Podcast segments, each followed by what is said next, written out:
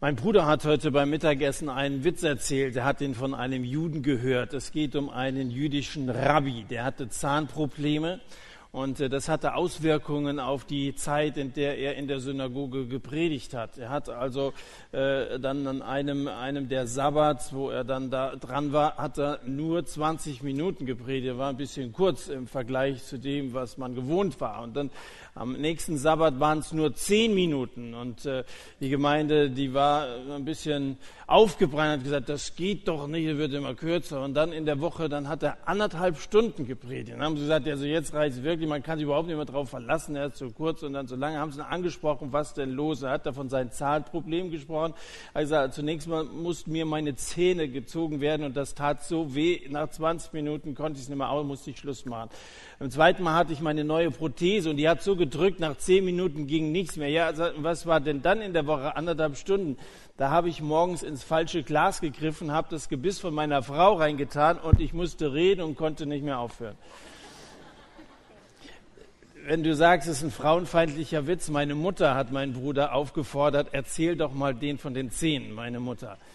Äh, äh, jetzt stimmt es allerdings nicht ganz, äh, wenn man meint, dass Frauen mehr reden würden als Männer. Man hat das Gefühl, gefühlt ist das so, aber in Wirklichkeit es ist immer, es ist immer behauptet worden, Frauen reden doppelt so viel. Da wurde dann auch mit Zahlen hantiert, doppelt so viel wie Männer. Aber man hat das nie mal wirklich untersucht. Äh, also zum Beispiel, ich kenne ein Buch, das heißt, warum äh, Frauen wie heißt das, äh, Männer schlecht zuhören und Frauen schlecht einparken oder so.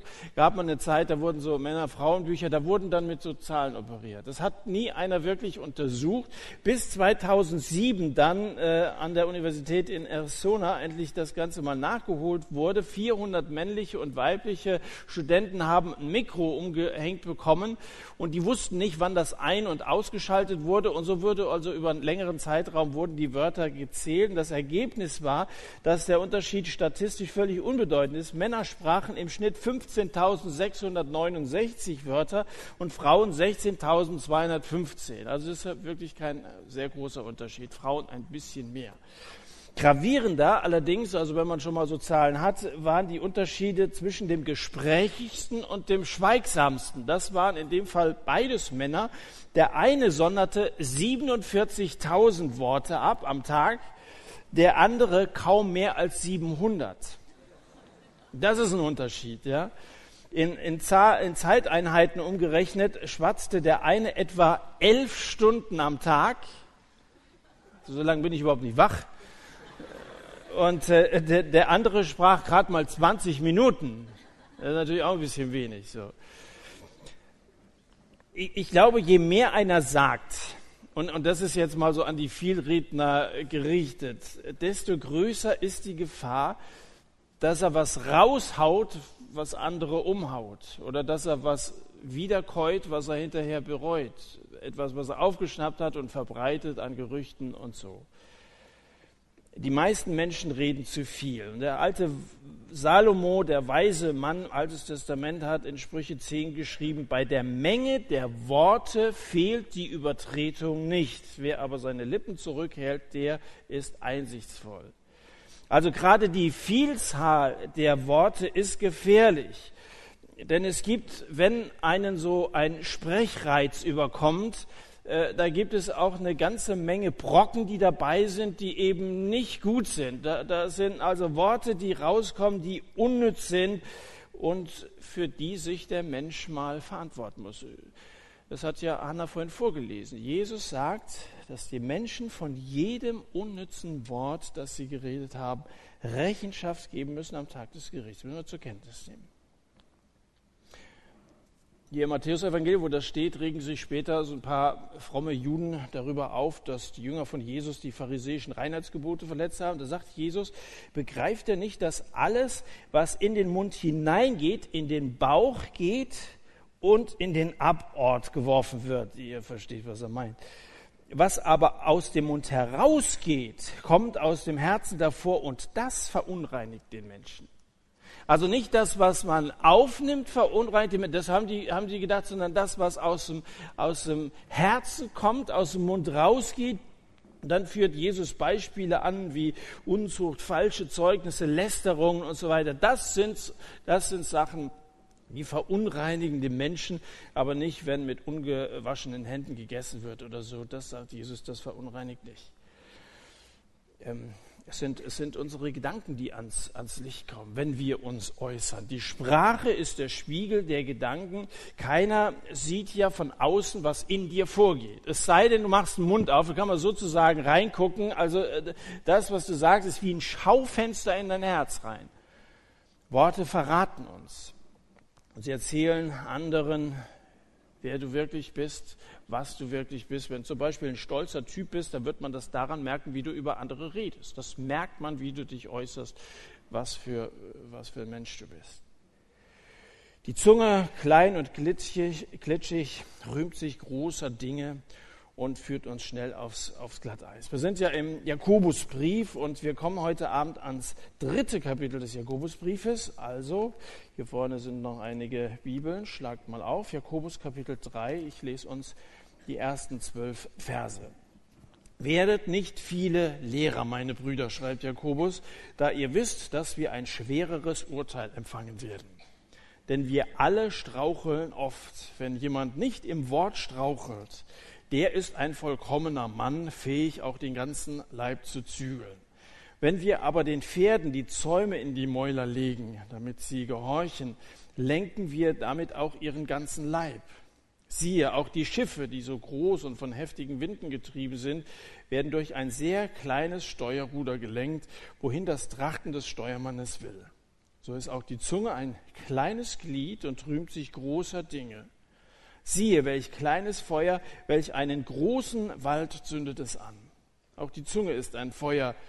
Als die Welt der Ungerechtigkeit erweiste sich die Zunge unter unseren Gliedern als diejenige, die den ganzen Leib befleckt und den Lauf des Daseins entzündet und von der Hölle entzündet wird. Denn jede Art, sowohl der wilden Tiere als auch der Vögel, sowohl der kriechenden als auch der Seetiere wird gebändigt, ist gebändigt worden durch die Mensch, menschliche Art. Die Zunge aber kann keiner der Menschen bändigen. Sie ist ein unstetes Übel voll tödlichen Giftes. Mit ihr preisen wir den Herrn und Vater und mit, wir, mit ihr fluchen wir den Menschen, äh, der in seinem Bild, im Bilde Gottes geschaffen worden ist. Aus derselben, aus demselben Mund geht Segen und Fluch hervor. Dies, meine Brüder, sollte nicht so sein. Die Quelle sprudelt doch nicht aus derselben Öffnung das Süße und das Bittere hervor. Kann etwa, meine Brüder, ein Feigenbaum Oliven hervorbringen oder ein Weinstock Feigen? Kann salziges, äh, süßes Wasser hervorbringen? Der ganze Brief, das haben wir schon gemerkt, hinterfragt unser praktisches Verhalten. Jakobus ist ein, ist ein Praktiker. Ihm geht es darum, dass wir ein Leben als Christ leben, das glaubwürdig ist, wo sich unser Wort, unsere Überzeugung deckt mit dem, wie wir uns verhalten in unserem Alltag. Die Spange in deinem Mund will die Stellung deiner Zähne korrigieren. Jakobus 3 will die Worte, die aus deinem Mund hervorkommen und darin geformt werden, korrigieren. Wenn wir zunächst mal die Frage stellen, wer ist ja angesprochen? Ist ja am Anfang gesagt, äh, es ist an Lehrer gerichtet. Also äh, an Bibellehrer, da ist jetzt nicht der Hinterlang gemeint oder sonst wie einer, bei dem du Unterricht hast, sondern Bibellehrer sind hier angesprochen. Dann in Vers 2, das steht in Vers 1, Vers 2 steht ja, wir alle straucheln oft und ich glaube, was nach Vers 2 kommt, das gilt schon für uns alle. Das kann man schon allgemein sagen. Sonst würde ich sagen, ich, ich lade die Prediger ein vom Satt, wir müssen mal hier über Kapitel 3 sprechen, aber ich glaube, das gilt schon auch für alle. Aber zunächst mal steht hier, werdet nicht viele Lehrer. Warum? Nun, ein Lehrer trägt eine besonders große Verantwortung. Ähm, wenn wir hier vorne, ob es der David Kröker ist, nächste Woche ist es der Andi, ob ich das bin, äh, das, das ist schon eine Verantwortung, wenn du nicht nur ein Gegenüber oder zwei, drei hast, sondern eben so eine ganz große Menge von Leuten, die zuhören, die teilweise im Glauben noch nicht so, so gefestigt sind. Das, was wir sagen, das, das nehmen viele von euch uns ja ab. Und deswegen, das ist eine Verantwortung, was wir weitergeben. Ich wünschte, dass Christen unter euch, denen auch daran gelegen ist, dass das Ganze hier äh, wirklich herausfordernd ist und, und biblisch begründet ist, dass ihr vorher immer mal betet, auch für uns als Prediger, weil es ist eine Verantwortung und es erwartet uns ein besonders schweres Urteil. Das, das steht hier. Damit begründet Jakobus das, werdet möglichst nicht so viele Lehrer, denn wir erwarten ein besonders schweres Urteil. Warum? Naja, weil ein Lehrer Gott gut kennt. Der beschäftigt sich ja nun mit der Bibel und er weiß, wie Gott denkt und was er von uns erwartet. Und dann steht hier in Jakobus Kapitel 4, wer nun weiß, Gutes zu tun und tut es nicht, dem ist es Sünde. Also Leute, die mehr wissen, viel wissen, die tragen auch eine große Verantwortung und sie empfangen ein schwereres Gericht. Wer Lehrer wird, bleibt dennoch Sünder. Das weiß Jakobus, das weiß ich selber auch nur zu genau. Und es ist mir selber nicht immer gelungen, dass ich das, was ich nicht nur höre, sondern sogar predige, selber im eigenen Leben nicht hinkriege. Und das ist natürlich unglaubwürdig, wenn da einer predigt, der das, was er da sagt, selber nicht auf die Reihe kriegt. Ähm, wäre schön, wenn ihr da für uns betet, dass wir auch ein glaubwürdiges äh, glaubwürdiges Leben führen. Aber Lehrer sind nun mal auch Menschen. Irrtumslos ist nur die Bibel Gottes Wort. Darauf ist Verlass, davon bin ich jedenfalls überzeugt. Dagegen sagt jeder Lehrer, auch Luther, auch der Papst, Wahres und Unwahres nebeneinander. Jeder Lehrer wird Wahres und Unwahres nebeneinander her sagen. Und deswegen schärft Paulus der Gemeinde ein, äh, Weissagungen verachtet nicht, also hört, hört hin, und dann sagt er, prüft aber alles, das Gute haltet fest. Und deswegen würde ich das begrüßen, dass ihr euch die Bibel nehmt, dass es aufschlagen, dass ihr guckt, das, was der da sagt, stimmt das überein mit dem? Und, und manchmal kommen Leute nach vorne, haben wir, vorletzte Woche haben wir das erlebt, zum Beispiel kommt einer nach vorne und er hat gesagt, Moment mal, äh, wie verstehst du das? Ich habe hier einen Offenbarung-Vers äh, äh, gefunden und das finde ich gut, dass da Leute sitzen und prüfen und, und genau hinschauen und äh, es genau wissen wollen. Was würdest du sagen, welche Merkmale muss so ein Bibellehrer haben? Welche Merkmale sollte euer Pastor haben? Wir würden ja spontan sagen, dass er eine gewisse Gedankentiefe rüberbringen sollte, dass er über ein Mindestmaß an Intellekt äh, verfügen sollte, vor allem auch über eine Rednergabe und so. Ein bisschen sympathisch soll er rüberkommen, ein bisschen leutselig sein und so. Solche Leute werden gesucht. Aber nicht von Jakobus. Er fragt nicht nach solchen Leuten, sondern er legt hier in Vers 13 zwei Kriterien an. Er fragt, wer ist weise, wer ist verständig unter euch? Er zeige erstens den guten Wandel, seine Werke, also einer sollte ein, glaubwürdiges Leben führen und dann in Sanftmut der Weisheit. Also wenn jemand nicht gut wandelt, wie es hier heißt, das heißt kein glaubwürdiges Leben führt, dann bleibt er Theoretiker. Dann redet er nur drüber, aber er macht's nicht. Ein Lehrer kann leicht über Nächstenliebe reden, wenn aber dann sein Nachbar ans Bett gefesselt ist und nicht mehr in der Lage ist, den Schnee vom Haus wegzuschaufeln. Äh, der Lehrer aber dann sagt, oh, helfen ist gerade schlecht, ich muss den nächsten Vortrag über Vortrefflichkeit vorbereiten oder so. Da ist glaubwürdig, der redet von Nächstenliebe, aber macht's nicht. Also, wenn er nicht gut wandelt, dieser Lehrer, ich bin, ich, ich freue mich mehr über Lehrer, die nicht so redegewandt sind, aber die ein glaubwürdiges Leben führen, als einer, der sich hervorragend ausdrücken kann, aber du merkst, das stimmt überhaupt nicht überein. Viel Liebe kommt da nicht rüber. Und, und wenn es mal darum geht, dass wir zusammen mal die Ärmel hochkrempeln oder so, da ist er nicht dabei. Das ist das eine, was, was Jakobus sagt, was wichtig ist. Das andere, dass er sanft und weise sein soll. Wenn er das nicht ist, dann wird er ganz schnell zum Streithahn. Und derer gibt es unter den Theologen zuhauf. Streiten muss man manchmal, aber in Liebe. Es gibt schon mal Themen, da muss man sich auseinandersetzen. Da gibt's die Haltung, da gibt's die Haltung, da muss man, muss man gucken, was, was ist näher an der Wahrheit dran. Der häufigste Vers, den ich von meinem Lehrer, als ich Theologie studiert habe, einige Semester, Helge Stadelmann, das ist der, der Leiter der Freien Theologischen Akademie in Gießen, damals Akademie, heute Hochschule. Der häufigste Vers, den ich von ihm habe äh, zitieren hören, war Epheser Kapitel 4, 15. Lasst uns aber die Wahrheit bekennen in Liebe. Die Wahrheit muss gesagt werden, aber lasst daran festhalten und das, das verkündigen in Liebe, immer in Liebe. Wenn wir anfangen, uns zu streiten, uns als Christen zu fetzen und so, dann ist das, das der Anfang vom Ende der Gemeinde. Dann, dann, dann ist dieser Zusammenhalt und ein glaubwürdiges, liebevolles Miteinander ist nicht mehr möglich. Es ist natürlich leichter, sich auf eins von beiden zu konzentrieren. Beim Jonglieren fällt es mir auch leichter mit einem Ball. Äh, und da gibt es Leute, die, die haben nur die Wahrheit, haben dabei meistens einen hochroten Kopf, wenn sie, wenn sie da die Wahrheit und ja, du musst aufpassen und so. Und andere jonglieren nur mit der Liebe und sagen, es ist wichtig, dass wir zusammenhalten und so. Denen ist die Lehre nicht so wichtig, aber, aber Liebe, dass wir, dass wir nur keine wehtun. Haben ein ganz großes Harmoniebedürfnis. Habe ich auch. Äh, es ist, es ist leichter mit einem zu jonglieren als mit zwei, gebe ich zu, aber mit zwei geht noch, oder? Wer von euch ist in der Lage, mit zwei Bällen zu jonglieren? Ja, doch viel. Gibt es auch Leute mit drei? Ich habe draußen, habe ich leider, ich habe draußen in der Jackentasche habe ich extra drei äh, Bälle mitgebracht, aber ihr wisst nicht, was meine Jacke ist. Ne?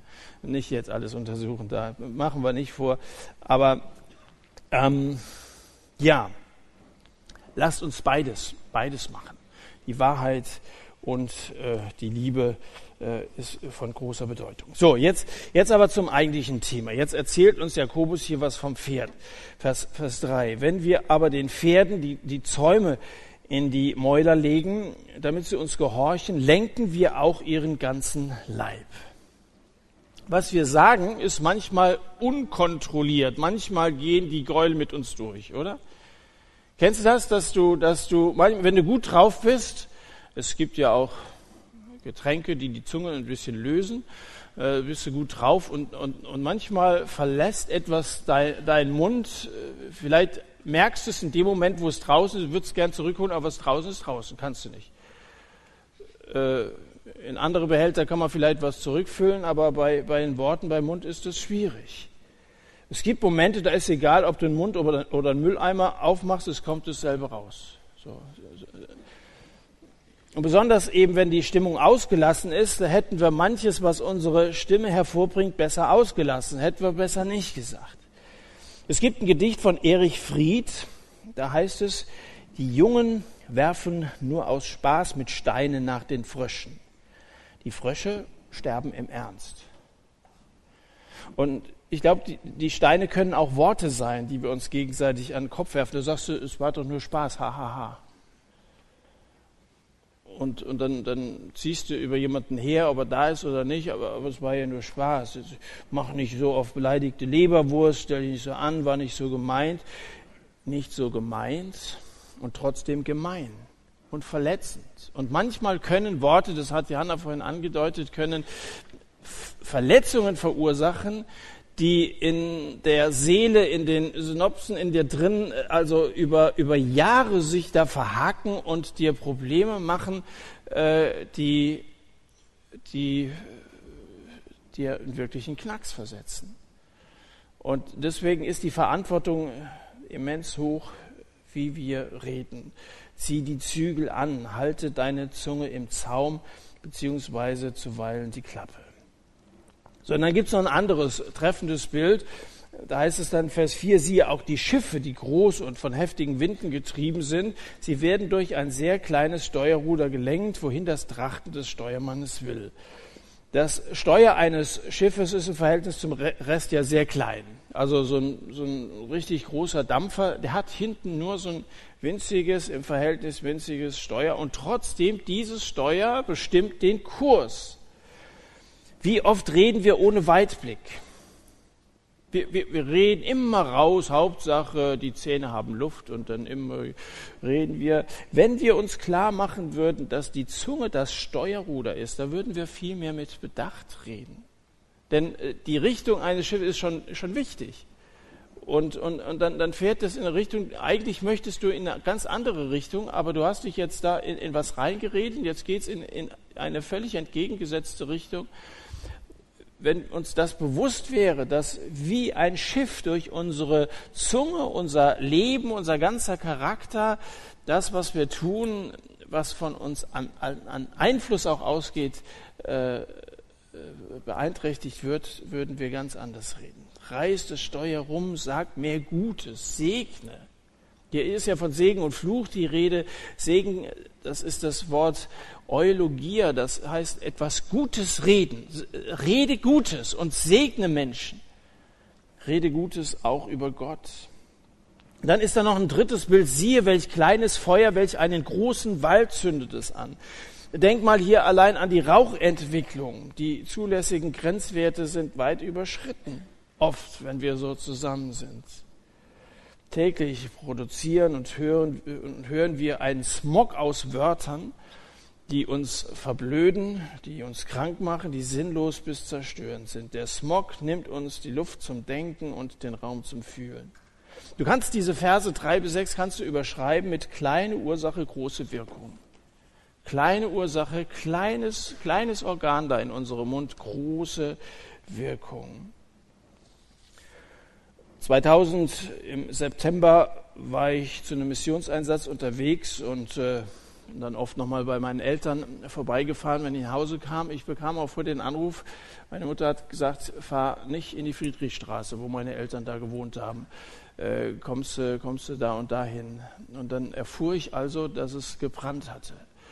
Ähm, äh, bei den Nachbarn hat es gebrannt und, und das schlug rüber äh, an, an mein Elternhaus, äh, sodass der ganze Balkon abgebrannt war und im Wohnzimmer bei uns eine Temperatur von über 1000 Grad geherrscht hat. Da war also alles geschmolzen, was an Kunststoff war und, und äh, Holz war nur noch Holzkohle und es war nichts mehr wieder zu erkennen. Der Grund dafür ist gewesen, dass es war Sommer, dass die Nachbarn gegrillt hatten und dann die Asche in, in die Mülltonne gepackt haben. Das waren Funken, die man nicht mehr gesehen hat. Wenn sie es gesehen hätten, hätten sie es da nicht reingetan. Man dachte, das ist alles verglüht, aber es müssen noch irgendwelche Restfunken da gewesen sein. Dann fing dieser Mülleimer an zu brennen in der Nacht. Und äh, das Feuer schlug dann auf so eine Scheune nebenan über und äh, es brannte, brannten drei Häuser. Also die Asche ist von Dillenburg in der Friedrichstraße bis nach Manderbach geflogen. Das war ein, ein riesiger Brand. Kleine Ursache, große Wirkung. Papst Urban II. berief im November des Jahres 1095 eine Synode in Clermont zusammen wurde von Bischöfen, Bischöfen und Äbten, einigen Fürsten besucht, also eine relativ überschaubare kleine Versammlung. dann wurden da so einige Verordnungen beschlossen und dann ging der Papst zu folgender Ermahnung über. Sagt er, ihr wisst, geliebte Brüder, wie der Erlöser der Menschheit, als er uns zum Heile menschliche Gestalt angenommen hatte, das Land der Verheißung mit seiner Gegenwart verherrlichte und durch seine vielen Wunder und durch das Erlösungswerk, das er hier vollbrachte, noch besonders denkwürdig machte. Klingt wie der Beginn einer schönen Weihnachtspredigt. Der Erlöser kommt in diese Welt. Das Land der Verheißung, damit ist, ist Palästina im Nahen Osten gemeint. Damals war das muslimisch besetzt. Da sagt er weiter, die Wiege unseres Heils nun, das Vaterland des Herrn, das Mutterland der Religion, hat ein gottloses Volk in seiner Gewalt. Das gottlose Volk der Sarazenen, so hat man Araber damals im Mittelalter genannt, später Muslime. Dieses gottlose Volk der Sarazenen drückt die heiligen Orte, die von den Füßen des Herrn betreten worden sind, schon seit langer Zeit mit seiner Tyrannei. Die Hunde sind ins Heiligtum gekommen und so weiter und so fort. Lange Rede, eins aufs Kinn. Und, und dann appelliert Urban II., wehe uns, dass wir dazu geboren sind, unseres Volkes und der heiligen Stadt Zerstörung zu sehen und dazu stille zu sitzen und die Feinde ihren Mutwillen treiben zu lassen. Bewaffnet euch mit dem Eifer Gottes, liebe Brüder, gürtet eure Schwerter und an eure Seite, rüstet euch, seid Söhne des Gewaltigen. Besser ist es im Kampf zu sterben, als unser Volk und die Heiligen leiden zu sehen, wer einen Eifer hat für das Gesetz Gottes schließe sich uns an.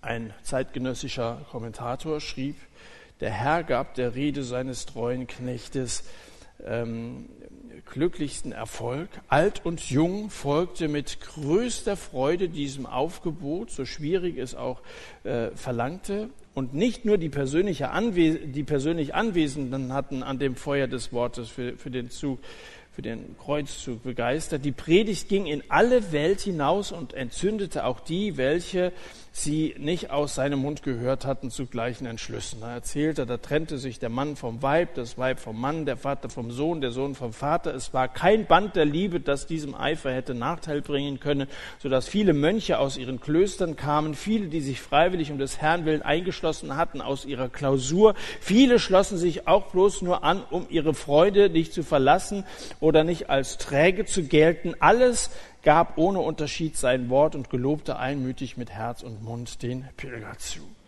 Die Rede damals von Papst Urban II. bestand aus 700 Worten, 20 Minuten Redezeit und hat einen riesigen Wald in Brand gesteckt. Die Kreuzritter richteten im Heiligen Land zwischen 1096 und 99 ein entsetzliches Blutbad an. Einige Worte viele Zuhörer. Es erreichte noch viel mehr über die hinaus, die da gesessen haben. Und ein schrecklicher, ein, ein, ein, ein schreckliches Kapitel der Kirchengeschichte, die Kreuzzüge, äh, begann. Das falsche Wort kann verheerende Folgen haben. Das ist vielleicht nicht, nicht jeder hat diesen Einfluss wie ein Papst. Aber so im, im Freundeskreis oder so kann ein einzelnes Wort zerstörerisch wirken und kann einen anderen Menschen ruinieren. Das gilt für eine Predigt, das gilt genauso für Beziehungen. Wie oft sagst du etwas über eine Person, das du nicht sagen würdest, wenn diese Person anwesend wäre? So, jetzt noch ein paar praktische Hinweise. Tut dir es gut, wenn andere tratschen? Wenn andere hassen, tut dir das gut? Wenn sie sich ständig beschweren, wenn sie jammern oder einfach nur Bullshit reden, tut es dir gut, wenn du dich denen anschließt und wenn du mit, mitlästerst? Nein, es tut dir und es tut deinem Charakter nicht gut, das kann ich dir sagen.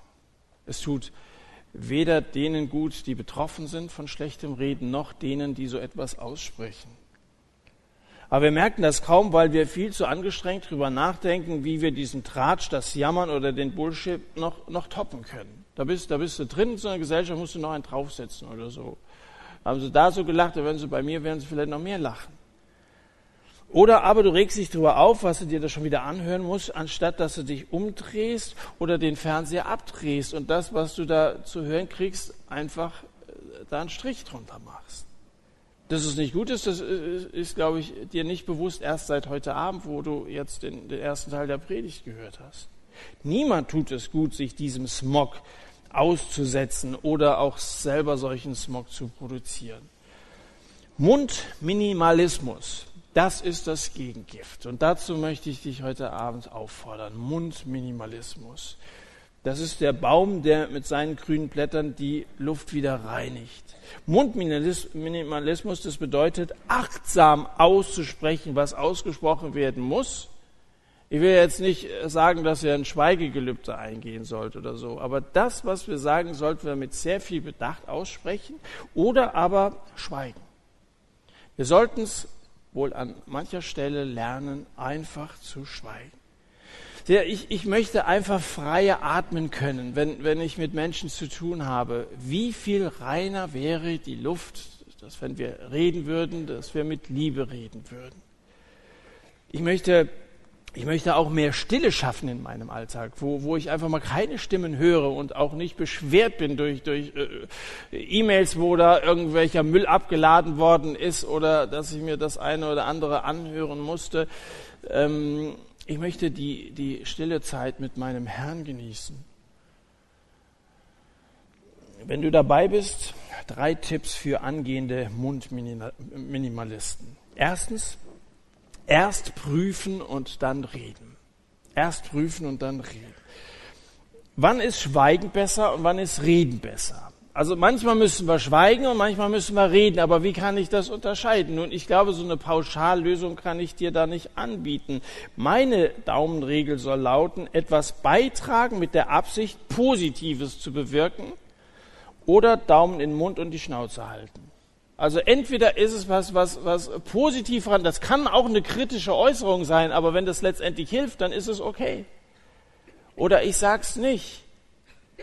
Kapitel 1 hat Jakobus gesagt, jeder Mensch sei schnell zum Hören, langsam zum Reden und langsam zum Zorn. Seid zurückhaltend, langsam zum Reden, langsam zum Zorn, aber eher schnell zum Hören. Entscheide dich, bewusst zu sprechen oder einfach nur zu hören, erstmal wahrzunehmen, dich mal in eine Situation reinzuversetzen. Erst prüfen, dann sprechen. In einer alten Geschichte erfuhr ein Dorfbewohner, dass sein Nachbar, Labatus heißt er, böse Gerüchte über ihn gestreut hat. Da hat er ihn zur Rede gestellt, dann hat er das eingesehen, dieser Labatus, und hat gesagt, ich nehme alles zurück, es tut mir leid. So, der Mann blickt den ernst an. Dann hat er ihm versprochen, die Entschuldigung anzunehmen, aber eine kleine Strafe hätte der Verleumder schon verdient. Nun, der Labatus war erleichtert, dass er ihm das verzeihen wollte. Das stimmt dazu, kleine Strafe ist okay. Dann holt der Bauer ein Federkissen, schneidet es auf und schüttet dieses Kissen aus. Der Wind weht die Federn in alle Richtungen. So, Labatus, sagt er, jetzt sammel alle Federn wieder ein und stopf sie zurück ins Kissen. Dann hat der Labatus große Augen gemacht. Die soll, soll die Federn, die jetzt hier in die ganze Landschaft, ist unmöglich, die alle wieder in das Kissen zurückzubringen. Sie sind überall verteilt. Der Bauer nickt, sagt, siehst du, in den Wind gestreut fliegen die Federn überall hin. Wir wissen nicht, wo und bei wem sie landen. Wie kannst du dann die Verleumdung einfach wieder zurücknehmen wollen? Du weißt nicht, wo das, was du ausgesprochen hast, gelandet ist wer das für bare Münze genommen hat und wer es wiederum weitergetragen hat. Sobald ein Wort unseren Mund verlassen hat, können wir es nicht wieder einfangen. Sei dir dessen bewusst und prüfe das, was du sagst. Ich glaube, dass dir diese drei Siebe eine gute Hilfe sein können. Frag dich erstmal, ist das wahr? Weiß ich genau, dass das wahr ist, was ich da sage? Wenn du das nicht weißt, dann, dann schweig, dann sag's lieber nicht. Zweitens sind es Worte, die von Güte geprägt sind. Und drittens ist es notwendig, dass ich sie ausspreche. So, das ist also der erste Tipp. Das zweite, Taten bestätigen unser Reden. Das Thema des Briefes, des Jakobusbriefes ist ja, ihr macht euch unglaubwürdig, wenn ihr nicht Täter des Werkes seid, wie, wie er sagt, wenn ihr das Wort Gottes nicht umsetzt und Werke zeigt das Gesetz oder die Bibel ist uns nicht gegeben, dass wir andere danach richten, sondern dass wir uns selbst danach richten. Im vierten Kapitel sagt Jakobus, redet nicht über, übel übereinander. Wer schlecht über einen Bruder redet oder seine Bruder richtet, richtet das Gesetz. Äh, wir, wir richten schnell in, in dem, was wir reden. Aber das Gesetz, wie Jakobus das Wort Gottes hier nennt, ist uns nicht gegeben, dass wir andere danach richten, sondern dass wir uns selbst danach richten. Das heißt, die Lehre der Bibel soll unser Leben nach Gottes Vorstellungen verändern und verbessern. Lebe, was du glaubst und fang zunächst mal bei dir selber an. Früher am Samstagmorgen, als ich in der Friedrichstraße wohnte und dann so am Küchentisch saß und dann die Presperstraße so entlang geguckt, da konnte man sehr schön beobachten, wie, wie alle gefegt haben. Da war der Herr Blecher, der hat das sowieso immer gemacht und vorne der Udo von der Tolk und der Dr. Lagemann und so weiter. Und das war ein so schönes Bild, wenn dann am Samstagnachmittag war alles sauber. Ja, jeder hat vor seiner Tür gefegt. Und das ist gut, sollte auch bei uns so sein. Erstmal bei einem selber anfangen sieh zu, dass bei dir erstmal sauber ist, dass, dass du ein glaubwürdiges Leben führst. Wenn jeder sich um sich selber kümmern würde, dann wäre wär erstens eine Menge zu tun und zweitens wäre soweit alles in Ordnung. Aber wir meinen immer an anderen rumkritisieren zu müssen, vielleicht auch, weil wir uns da, dadurch besser darstellen oder was auch immer das Motiv dabei ist. Nimm deine eigenen Worte, deine eigenen Taten mal unter die Lupe. Nachher, wenn ihr draußen seid, hört euch einfach mal selber zu. Das ist sehr interessant. Die alten Mississippi-Dampfer hupten oft so lange und so laut, dass das Schiff aufgrund des fehlenden Dampfes zuweilen stehen geblieben ist. Sie wandten das, was eigentlich für den Kolben des Schiffes äh, gedacht war, für die Hupe auf. Ich glaube, das ist manchmal bei uns auch, dass wir in der Gefahr stehen, eher Lärm als Fortschritte zu machen. Dass wir, dass wir viel von uns geben, aber ein echter Fortschritt in unserem Leben, in unserem Glaubensleben ist da kaum zu registrieren.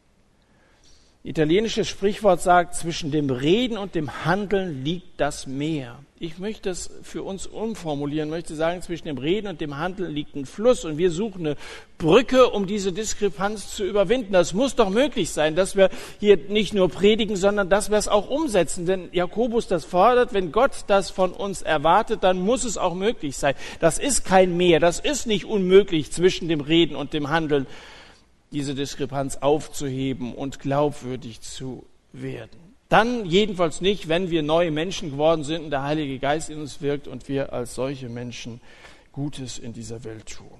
Und dann schließlich noch ein drittes und ein letztes. Außerdem Gutes tun. Das dritte heißt Gutes reden. Gutes reden.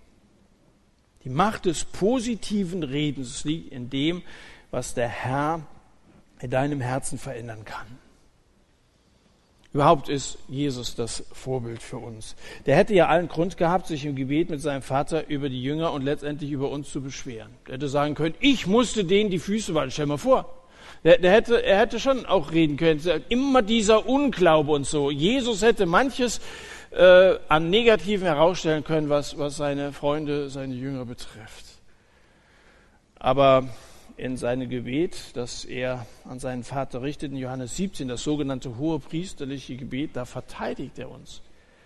Da sagt er, Sie haben dein Wort bewahrt. Da war, direkt vorher war das mit der Fußwaschung, ja. Jesus musste in die Füße.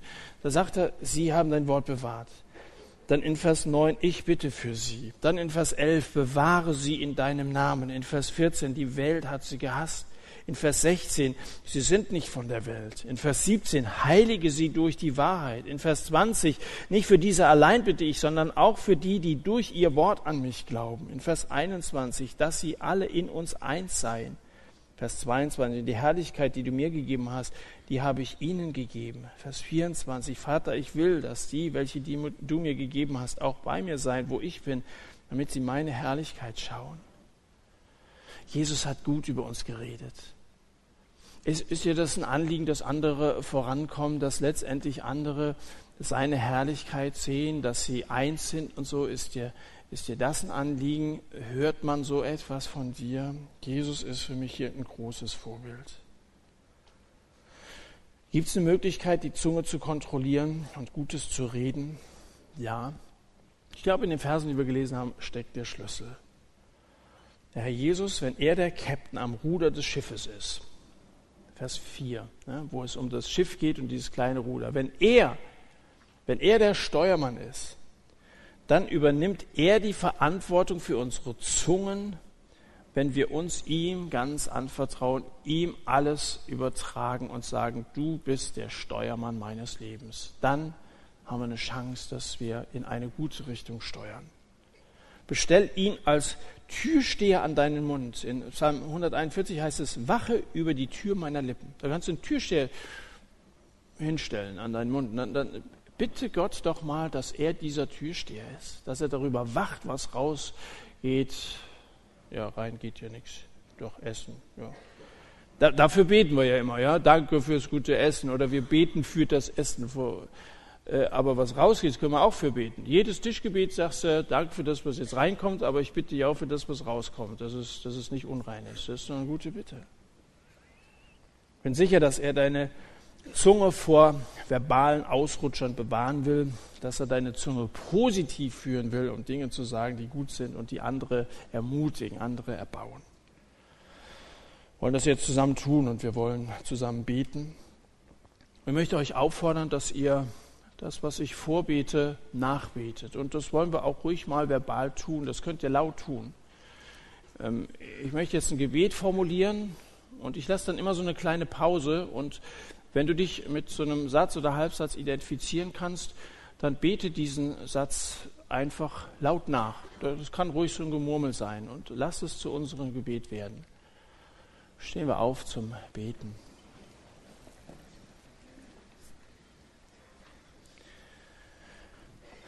Danke, Herr, dass du heute zu mir geredet hast.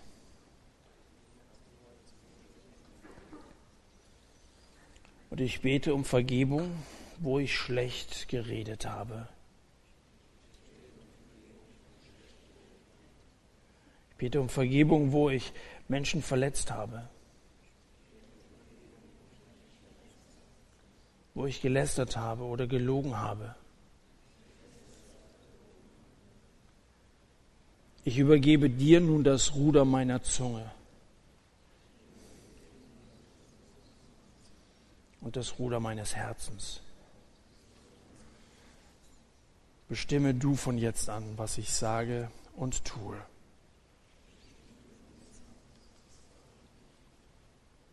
Amen.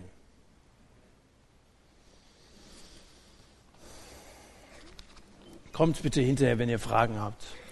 Kommt, wenn ihr sagt, in meinem Herzen ist was nicht in Ordnung. Ich möchte, ich möchte, dass Jesus das in Ordnung bringt. Sprich einen der Mitarbeiter an. Lasst uns Gutes reden. Lasst uns einander ermutigen. Lasst uns, wenn ihr das möchtet, auch nochmal so direkt zusammen beten und gib Jesus äh, die Verantwortung ab für dein Leben. Er möchte der Steuermann in deinem Leben sein und er wird dich in eine gute Richtung führen. Er wird dich zum Ziel bringen, letztendlich zur Herrlichkeit Gottes. Ich lade euch herzlich dazu ein. Amen.